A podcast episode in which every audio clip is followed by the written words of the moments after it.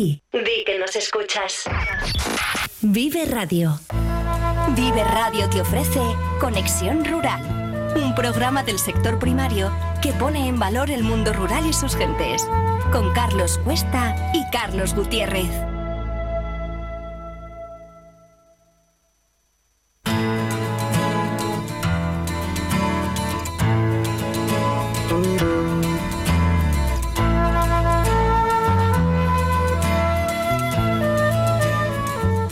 La bienvenida en Vive Radio a Carlos Gutiérrez Alameda, un burgalés que conoce el sector primario como nadie. De hecho, es el presidente del Consejo General de Colegios Oficiales de Ingenieros Técnicos Agrícolas y es además con quien cada semana repasamos en este programa que hemos denominado Conexión Rural, damos voz a un mundo apasionante y fuente de riqueza. Un invitado, como digo, de lujo y un gran placer conocer con él todo lo que acontece en este sector de la mano de una persona tan reconocida. Carlos, buenos días, ¿cómo estás? Oh, hola, buenos días, Carlos. Pues muy bien, un día ya de los que se notaba ya que empezaba el fresquito y que he salido esta mañana de Madrid pronto y allí se estaba bastante mejor, que tienen mejor clima que aquí y ya aquí se nota que viene esa, esa dana y ese frío que, que algunos esperamos, ¿no? Que también tiene que llegar en el, mes, en el, mes, de febrero, así que bien. Claro que sí, parece que lo que no consiguen los agricultores en Madrid lo consiguen en el cielo, porque hoy parece que, que va a llover, parece que, que el invierno vuelve, a, vuelve bueno, de, se vuelve a agudizar un poquito y hoy tendremos lluvias y esto es eh, también muy importante, aparte de todo lo que piden los agricultores. Además, hoy tenemos una batería de temas para que nos, nos cuentes, pero como todavía es noticia, ayer veíamos a los agricultores que se plantaban en el Ministerio de Agricultura en Madrid para entregar sus demandas al ministro Planas. ¿Sabes qué resultados ha tenido la gran movilización que inundó ayer Madrid y que hubo, bueno, tuvo su polémica también, ¿eh? porque no pudieron entrar los, los 1.500 tractores que llegaron? Sí, sí, la, la, la gran tractorada ¿no? en Madrid. Que convocó Unión de Uniones, que, que bueno, es la cuarta organización profesional en representatividad, pero que ha demostrado un fuerte poder de convocatoria que, que tienen estos de, campesinos y de uniones. Eh, bueno, ayer sitiaron Madrid, Madrid Centro, con cientos de tractores y miles de agricultores. Eh, la verdad es que en la jornada hubo de todo, ¿no? Por la mañana la secretaria de Estado de, Agricultura, Begoña García Bernal, en sus declaraciones pues señaló que, la organización eh, Unión de Uniones que se manifestó ayer pues no tenía la representatividad del campo de la que sí gozan otras eh, otras asociaciones ¿no? como SAJA, UPA y, y, algo que no gustó nada a los convocantes que, que todavía se molestaron algo más ¿no? por otro lado pues Teresa Rivera de transición ecológica, pues, pues tampoco ha dado tregua a los agricultores. Está defendiendo a capa y espada a las instituciones públicas en todas las acciones contra el cambio climático, que en muchas ocasiones pues están en conflicto con la, con la producción agraria. Así que, que, entre unos y otros, pues bueno, no ayudando mucho para llegar a un consenso y no ayudando mucho para, para tranquilizar al, al sector. ¿no? En la convocatoria de Madrid, pues ha habido bueno, cargas policiales, algunos heridos, sobre todo en la parte entre la puerta de Alcalá y Cibeles, donde quisieron saltarse el cordón, algunos, algunos tractores y marchar por otras zonas que no tenían autorizadas, eh, para luego terminar en el, en el Ministerio. ¿no? no se registraron, eh, por otro lado, en el resto de la ciudad, pues afecciones importantes de tráfico. Yo ayer estuve en Madrid y pude circular sin problemas pues desde Chamartín, que, que fui en tren, pues hasta el centro y, y bueno, y rondar por el centro. ¿no? Uh -huh. En total debieron llegar a la capital como unos 600 tractores aproximadamente, que ya son, eh, algo más de 100 de los autorizados, que se habían, se habían autorizado 500 y, y, se habían convocado tres veces más, 1.500, que quedaron pues dispersos por el, por el camino. ¿no?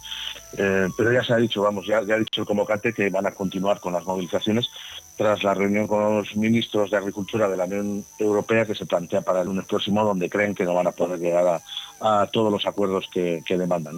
En principio no ha habido una clara respuesta gubernamental, los manifestantes. Eh, dos acciones no han gustado nada a los, que, a los convocantes, el que Europa prolongue eh, la suspensión de aranceles a los productos ucranianos y que a nuestro presidente pues se, eh, se, encuentre en Marruecos y no haya puesto sobre la mesa pues limitaciones a las importaciones de productos marroquíes, eh, aranceles, proteccionismo a nuestros productos, etcétera, ¿no? Entonces, bueno, yo creo que son, son dos circunstancias que tampoco han ayudado mucho eh, a, a, las conversaciones en el Ministerio. Carlos, veíamos ayer al ministro, a Luis Planas, en el Congreso, que le daba como un mareo, un vértigo, yo no sé si es por exceso de trabajo, exceso de disgustos, también se habla, comentabas tú el tema de, de Teresa Rivera con todas las exigencias medioambientales que quiere imponer, yo no sé si también entre ministerios hay cierto pique y este problema también parte, parte de ahí, de que entre ellos pues no se ponen de acuerdo. Eso es, eh, mira, eh, Planas es un eh, es, un buen ministro, es, es, alguien que es un profesional del campo. no, no, creas que es una persona de despacho. El tío conoce muy bien el sector y, yo creo que hace lo que puede. En ese sentido, tú piensas que Teresa Rivera es su vicepresidenta y el organigrama está muy bien diseñado en, el gobierno actual eh, y hay un respeto por la vicepresidencia importante. ¿no? Entonces, en ese sentido, eh, no digo que, el ministro de Agricultura sea, un ministro de segunda categoría, pero sí que rinde pleitesía un poco a, Teresa Rivera por su puesto de vicepresidenta, evidentemente, y porque además, eh, medioambientalmente hablando, la potencia que tiene ahora mismo Europa en, lo que es el planteamiento medioambiental del futuro de la Comunidad Económica Europea, pues no deja de ser muy prevalente sobre otros, eh, sobre otros eh, secundarios, ¿no? como puede ser la agricultura, ganadería, en principio secundarios, aunque nosotros pensamos que son mucho más importantes. ¿no? Y Carlos, Pero es verdad que otra cosa te quería, te quería. Puede estar, Te quería comentar otra cosilla porque vimos ayer imágenes, pues no sé, muy, muy conmovedoras. Veíamos al pueblo de Madrid apoyando a los agricultores. La verdad es que vemos que, que que cuentan con el apoyo del pueblo, con la sociedad en general. Puede haber algún sector que los demonice, que piense que son empresarios, que son gente muy rica, que tienen mucho dinero y que no, que no les apoya, pero realmente el pueblo está con ellos. Yo no sé si, si esto también cuenta a la hora de agilizar y dar solución a esas reivindicaciones que plantean, que, que yo creo que, que no son tan difíciles de cumplir. Mira, yo ayer en el taxi lo comentábamos y cogí dos o tres taxis, todos me comentaban que están de acuerdo en estas movilizaciones. Y te digo una cosa, yo creo que es que es verdad que la gente se ha dado cuenta de que, eh, de que, de que el agricultor y el ganadero son los que nos dan de comer.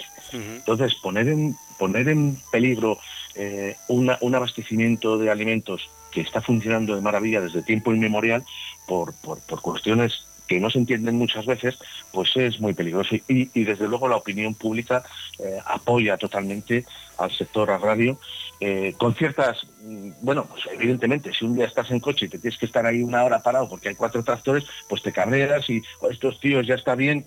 Es decir, eh, puntualmente, evidentemente, molestan. Pero eh, el cariño de, la población se ha notado muchísimo y de, hecho a cualquiera que preguntes, claro que eh, reivindican pues eh, la producción alimentaria que es de lo que todos necesitamos. Entonces, bueno, el apoyo yo creo que general de la población es clarísimo, salvo pequeñas puntualidades, pues por molestias que lógicamente cuando alguien pues pone un tractor a, a 40 por hora en una carretera y, se paran, pues pues te fastidia, ¿no? Pues desde aquí... Tenemos que pensar en que Carlos, desde aquí nuestro apoyo, desde aquí nuestra solidaridad. Esperemos que, consigan todo, todo, todo lo que, lo que están demandando, que, son trabajadores, que hay que verles las manos, hay que verles cómo envejecen, hay que ver a gente de, 60 años que trabaja en una oficina y gente de 60 años que trabaja en el campo, hay que valorarlo todo y hay que ver el espíritu de sacrificio que tienen, que, muchas veces no se van de vacaciones, si no, no hacen prácticamente sábados y domingos cuando tienen que trabajar, tienen campañas y horarios larguísimos, hay otras épocas épocas, como puede ser justamente ahora, donde pueden estar más liberados, pero en general son unos trabajadores natos y una gente que representa una parte muy importante del PIB. Pero también te quería comentar, porque hay noticias, por ejemplo, que el uso del gasóleo agrícola ha caído sustancialmente en torno al 20% respecto al mismo periodo del año anterior. ¿Crees que esto ha sido consecuencia de la eliminación del subsidio al consumo del gasóleo B? Y sobre todo, ¿qué consecuencias trae esto para el sector? Bueno, sin, ninguna duda, ¿no? Nosotros llevamos tiempo advirtiendo del impacto que, tendría en el sector agrícola eh, el eliminar el subsidio al consumo del gasolio B, ¿no? que sin duda es un error más en la lista de grandes errores que, han estado llevando al sector a la situación de, incertidumbre ¿no? que tenemos actualmente. Problemas como la exigencia de nuevos registros ambientales, la enorme burocracia, eh, en la gestión agrícola y ganadera, la competencia desleal de terceros países, pues son de, cualquier forma acrecentados por esta por la situación coyuntural del sistema productivo, ¿no? con unas producciones mermadas por la sequía, con unos precios de mercado bastante bajos y con unos precios de los insumos, unos gastos pues más elevados que nunca. Entre ellos el del gasóleo, que es uno de los más altos eh, ya que todas las labores agrícolas pues dependen de este, de este combustible. Es decir, cualquier un pase de arada, un pase de cultivador, eh, una, cosechar, eh, todo esto necesita de gasoil y, si ha subido al doble el gasoil, pues ese, ese gasto se ha multiplicado por dos. ¿no? Evidentemente, usar menos gasóleo es uno de los alicientes más grandes ¿no? a la hora de disminuir el coste de producción y por ello muchos agricultores bueno pues están utilizando nuevas prácticas encaminadas pues yo que sé mínimo laboreo eh, por ejemplo, intentar no, hacer una labor profunda de arada, sino simplemente pasar un, cultivador por encima, porque te vas a ahorrar un pase en toda tu superficie con el tractor, con lo cual ahorras pues lo máximo posible en combustible. En Castilla y León el consumo de gasolio ha pasado de 678.000 toneladas en 2022 a 550.000 en 2023, es decir, ha caído un 20%. Se han perdido es decir, no, no se han gastado 128.000 toneladas de gasolio que no se han repostado, eh, con la consiguiente pérdida para el sector de los productos petrolíferos y la enorme pérdida en impuestos a los combustibles que ha dejado de cobrar nuestro gobierno, nuestro país. En fin, una, una hoja de ruta para mí nefasta. Es posible que bueno cambie de forma radical con las últimas noticias te digo, extraoficiales. Ayer yo estuve cenando con unos senadores y con unos eh, que habían estado en las negociaciones, con algún diputado, para una, para una reunión del INGITE, y se comentaba bueno pues que había noticias extraoficiales al respecto de las negociaciones con el ministerio y que se habla de que es posible que haya un mantenimiento de la, de la subvención al gasóleo en el futuro y bueno y que seguramente si se llevan a buen puerto pues van a proporcionar un, un alivio eh, importantísimo ¿no? para el mantenimiento de la renta de nuestros agricultores y ganaderos. Una buena noticia. Sí, sí. Y Carlos, hay una cuestión también en la sociedad que, que, cuando ve tanto tractor por la calle estos últimos días, pues nos hemos podido ser conscientes más o menos de lo importante y la importancia que tiene la maquinaria actual para el trabajo en el campo y de la enorme cantidad que hay en nuestros campos en manos de agricultores. Y muchas personas seguro que se preguntan si hacen falta tantos tractores y tan grandes y también si se subvenciona su adquisición. ¿Qué nos puedes decir? pues es, es, es verdad, uno, eh, muchas veces la gente critica, no, estos tíos con esos tractores que valen un dineral, pues pues eh, si tienen más dinero, bueno, la verdad uno no es consciente de, los tractores que hay en nuestros campos, porque habitualmente no se ven, pero bueno, cuando se juntan para movilizaciones es cuando te das cuenta de la magnitud que tiene el sistema agrario, ¿no? la, la gran maquinaria agrícola. Evidentemente el tractor no es un coche de lujo, aunque valga lo mismo, ¿eh? porque los tractores tienen precios elevados, ¿no? pero es realmente la maquinaria que se necesita para trabajar en campo. Eh, sin, un tractor grande y moderno, pues eh, ¿qué, ocurre? Que tu competitividad pues disminuye eh, hasta el punto que puede hacer inviable cultivar la tierra. Ya no valen los sistemas de producción que teníamos hace 50 años. Hay que tener maquinaria de primera categoría, porque si no, no puedes, no vas a llegar a, cultivar las 400 o 500 hectáreas que tiene un agricultor, ¿no? Simplemente por, porque, bueno, pues un tractor pequeño tiene menor rendimiento económico y con una maquinaria moderna, pues incrementas ese, ese rendimiento de forma importante. En Castilla y León pues tenemos cesados unos 100, algo más de 150.000 tractores, dando las cifras a nivel nacional por encima del millón. Cifras que, bueno, serán algo inferiores quizás porque parte de los tractores que han llegado al término de su vida útil pues no se han dado de baja en el registro de maquinaria, en el Roma, pero bueno, más o menos podemos contarlas como válidas. Castilla y León es la tercera región con, con mayor parque móvil, por detrás de Galicia, con más de 170.000 y por detrás de Andalucía con más de 185.000, es decir, muchísimos tractores. Hace curiosamente Galicia, ¿no? que es un territorio más pequeño igual que Andalucía y prácticamente tiene la misma cantidad de tractores. Pero si bien es cierto que, el número de tractores parece elevado, pues no es menos cierto que se lleva detectando desde hace años un problemático envejecimiento de ese, de ese parque de, tractores, ¿no? fundamentalmente Castilla León, por un descenso en la venta de los tractores nuevos año tras año pues va, disminuyendo.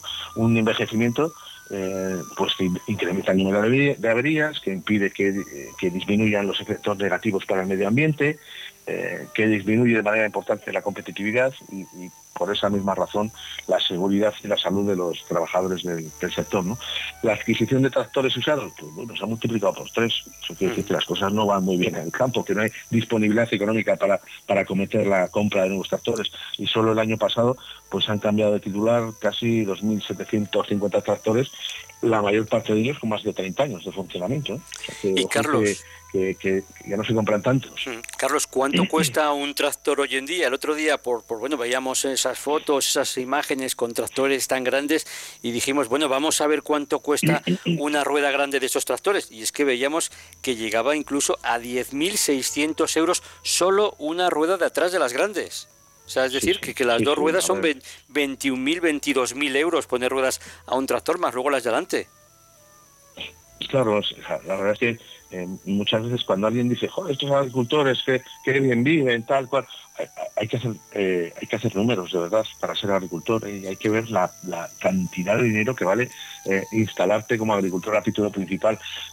un tractor profesional, pues bueno, tienes a partir de 100.000 euros, ¿no? Tractores pequeños, pero, bueno, hoy en día con una superficie productiva secano por encima de las 200 hectáreas, 250 de media, pues necesitas tractores de cierta potencia eh, con precios que van a rondar siempre por encima de los 200.000 euros, 250.000. En grandes fincas, pues ya se pueden ver tractores de, precios superiores a los 300.000 euros, que es que, claro, muchas veces dice la gente, pues que vale más que mi casa, evidentemente, pero al final es el sistema productivo, ¿no? Y es una, inversión que tiene que hacer el agricultor como el taxista lo hace en su taxi, que también vale un dineral y encima tiene que pagar ahí una una, eh, una cuota de, todavía ciento y pico mil euros más ¿no? por, por poder trabajar. En general el precio depende de, fundamentalmente de la motorización y luego del propio equipo, ¿no? Climatización, los equipos estos nuevos de autoguiado, el servicio postventa, etcétera. Y el precio de un tractor se puede financiar completamente por el agricultor, el que tiene dinero, no anda con, con líos, pero generalmente agricultores a título principal pues pueden acceder siempre a algún tipo de ayuda o de subvención pues para, para que les permita adquirir este tipo de bienes de, tipo que evidentemente pues tiene que justificar adecuadamente para que le, otorguen la, ayuda, ¿no? Ayudas que no llegan muchas veces pues, al 20-25%, no son tan no son, no son muy grandes. Carlos, esto solo de los tractores, porque si ahora nos metemos con las cosechadoras que pueden doblar o triplicar todavía Esto, estas cantidades, pues ahí nos quedamos. Y luego los remolques, las sembradoras, las abonadoras, todo tipo de aperos que hoy hacen falta y que, que son fundamentales. Atención, que, que hay un dineral auténtico, vamos a decirlo, pues como lo dicen ellos, en chatarra, porque eso a lo, largo de los años no vale nada y, parece que, que no, pero envejece muy pronto, se queda obsoleto muy pronto y hay que tirarlo y hay que amortizarlo lo antes posible. Pero vamos con otro tema que comentamos la semana pasada un poco por encima, como es el problema con los seguros agrarios que cada año incrementan las indemnizaciones y parece que en el futuro podrán seguir haciéndolo por efectos atmosféricos. ¿Cómo se está desarrollando la contratación de los seguros? ¿El agricultor es consciente de que debe asegurar ahora más que nunca sus cosechas y que eso también, claro, encarecerá sus costes por la subida de primas? Pues sí, sí, parece que sí, sí, ya lo avanzamos la semana pasada diciendo que subirían las primas por, la enorme siniestralidad que hemos tenido. Ya tenemos cifras. Las pólizas agrarias han subido eh, hasta el 27% en los últimos tres años, es decir, prácticamente un tercio de lo que valían hace tres años, hoy valen un, tercio más, consecuencia de esa siniestralidad en cifras récord. ¿no? Todo empezó con, en su día con la filomena, siguió con, un año de sequía terrible y continúa con el cambio climático, ¿no? haciendo que las primas pues han pasado eh, esas primas han pasado de casi 800 millones de euros eh, hace tres años a más de 1.000, eh, siendo la subida solo para el 2016 del 16%. Por descontado que la siniestralidad supera con creces esas cifras, ya que ha alcanzado este año, los, ya lo comentamos, los, 2.240 millones, cifras nunca vistas y cifras que se corresponden fundamentalmente por la enorme sequía que hemos padecido, añadido a otros factores que ha habido también eh, en el campo durante este año. Los seguros, pues eh, los seguros agrarios tienen un funcionamiento mezclado público-privado, y están subvencionados por las administraciones nacionales y autonómicas, nacionales y autonómicas, eh, siendo cada vez pues, más creciente el porcentaje de, auxilio ¿no? que está en manos de la administración, encontrándose año tras año en situación de déficit totalmente. 2023 pues fue, como digo, un año récord, se contabilizaron 179.000 prácticamente siniestros agrícolas y se aseguraron 6 millones de hectáreas, que eso corresponde a 37 millones de toneladas de, cultivos. Y los agricultores necesitan suscribir los seguros, ya que año tras años van observando cómo, eh, por una u otra causa, pues siempre hay más siniestros. 2024 Está claro que el campo va a estar más asegurado que nunca, siendo el coste de seguro, pues con esas subidas de llamamos, pues un coste cada vez mayor, ¿no? Que está cada vez más importante en la cuenta de explotación y que habrá que tener eh, conscientemente eh, muy mirado pues para que nuestra rentabilidad no siga disminuyendo año, año tras año. Y Carlos, no todo es malo en el sector, también estamos de enhorabuena por las buenas noticias que indican que ha disminuido un 24% los accidentes mortales en este sector. Cuéntanos. Bueno, mira, eso es parte también un poco éxito de la maquinaria que se tiene, ¿no? Cada vez es mayor, y mejor y más segura. Eh, también los, agricultores son hombres, eh, no hay problemas de alcoholemia, no hay problemas, en fin, yo creo que todo esto va siendo cada vez más, más seguro y se va trabajando en más en seguridad, ¿no? Los accidentes mortales han disminuido considerablemente en los últimos años. Y esto también consecuencia de esa maquinaria, de esa mejora de, de, los malos datos del sector, ¿no? que, suele tener el triste récord de ser el de mayor siniestralidad entre todas las actividades económicas. Para que veas datos reales del sector, sabemos que en 2023 hubo pues, prácticamente 30.000 accidentes directos en el sector agrario, la mayoría leves la mayoría, evidentemente, fueron graves 319 y fallecimientos 72, a los que habrá que añadir eh, otra serie de accidentes que son los in ¿no? como hemos hablado muchas veces también, que también hay que contabilizarlos, que llegaron a 2.800 prácticamente. Bueno, eh, este es un asunto de gran importancia que, hay que seguir mejorando con formación y con mejores técnicas disponibles, pero bueno, es una, efectivamente, como has dicho tú, estamos de enhorabuena porque 72 fallecimientos en un sector que mueve eh, tantísima gente y que hay muchos accidentes, que estamos hablando de casi 30.000 accidentes al año, bueno, pues que, que solo haya habido 72 muertos, pues es de, es de agradecer. Mm, en un sector que hay que tener en cuenta eso, que hablábamos de 170.000 tractores solo en Castilla y León, y cada, cada tractor pues tiene, tiene su historia, enganchar un apero, eh, trabajar con él, arreglar una rueda, cualquier cosa que, que, surge, pues a veces tiene sus complicaciones y los accidentes, pues claro, hay que tratar de evitarles, pero, pero a veces uno está solo, uno se encuentra en malas condiciones y, y pasa lo que pasa, pero también cambiando de tema, y yo creo que además con un tema, una noticia muy positiva, que, bueno pues que nos llegaba el pasado domingo y que yo creo que, bueno nos ha gustado a todos porque puede suponer una mejora importante sobre todo para el sector ganadero que era que, el, que China levantaba el veto a la carne de ternera española tras 24 años de embargo después de aquel mal de las vacas locas que, bueno que, padecimos y que bueno pues un mercado como como el del gigante asiático nos vetó y hemos estado 24 años de pronto sin exportar ni un solo kilo a este gran imperio. Puede influir ahora mucho esto en el mercado de exportación español? Sí, sí, por supuesto que sí. Hecho, yo me enteré también por la televisión que, lo dijeron. Yo creo que ya ni filtran las noticias porque las sacan directos a ver si podían decir alguna buena noticia en todo este barullo que ha habido con el sector agrario y se han, se han, se han apresurado en, sacar la noticia. Lógicamente todavía faltará tiempo hasta que, hasta que esto se pueda llevar a cabo, pero efectivamente el embargo chino al vacuno, que lleva desde el año 2000, eh, y eh, las últimas noticias nos dicen que, que va a terminar y que en pocas semanas se abrirá a nuestros operadores pues un mercado de 1.400 millones de personas, de, consumidores, ¿no? El impacto positivo de esta, perdón, de esta decisión pues va a permitir introducir fácilmente producto cárnico español que tiene enorme garantía sanitaria, que tiene enorme garantía de calidad y que deja de entrever un escenario pues eh, de grandes intercambios comerciales entre ambos países eh, que sin duda van a traer una época de bonanza ¿no? al sector productivo cárnico español. España es un gran exportador de carne, de vacuno, sobre todo a países árabes, Turquía, etcétera, funciona muchísimo con esos países. Y no cabe duda que con este nuevo consumidor pues se va a potenciar muchísimo la producción y el cebo de este tipo de ganadería, ¿no? que, va a permitir pues un alivio importantísimo al sector ganadero tan golpeado en los, en los últimos años. Además quiero comentarte que, el vacuno español garantiza un modelo productivo que es muy compatible con el medio ambiente. Se ha demostrado que emite dos tercios menos de gases de efecto invernadero que otros operadores mundiales, también que consume un 65% menos de agua que la media mundial y que nos indica que esa sostenibilidad del sistema productivo cárnico español pues está en, buenísimas condiciones y que podemos venderla además a países terceros pues con todas las garantías. Una, una buenísima noticia que seguro que, va a dar mucho de sí en los próximos años. Pues yo siempre digo que si fuera aprecian en, en, gran medida nuestra calidad, nuestra carne de ternera, y aquí estamos hablando de que hay que dejar de comer carne de ternera, hay sectores por ahí que, que la verdad es que cada vez que les oyes uno, uno se pone enfermo, ¿eh? dice, pero bueno, por favor, yo, yo a veces... Yo a veces Sí, sí, yo a veces les digo a alguno, oye, ¿quieres ser vegetariano? Pues come un chuletón, porque ¿qué come la vaca? Pero, o sea, va con esa coña, pero, pero es que realmente hay veces que, que, escuchas cosas que no tienen ningún sentido y de personas que no, no, están para nada autorizadas a hablar de consumo y madre mía, con qué ligereza hablan. Vamos con otro tema también importante pues, y vamos a volver a la agricultura y a la viña en concreto, que hemos sabido que, que ha crecido la explotación de, de, cultivo ecológico de viñedo en nada más y nada menos que 33 3% en cuatro años.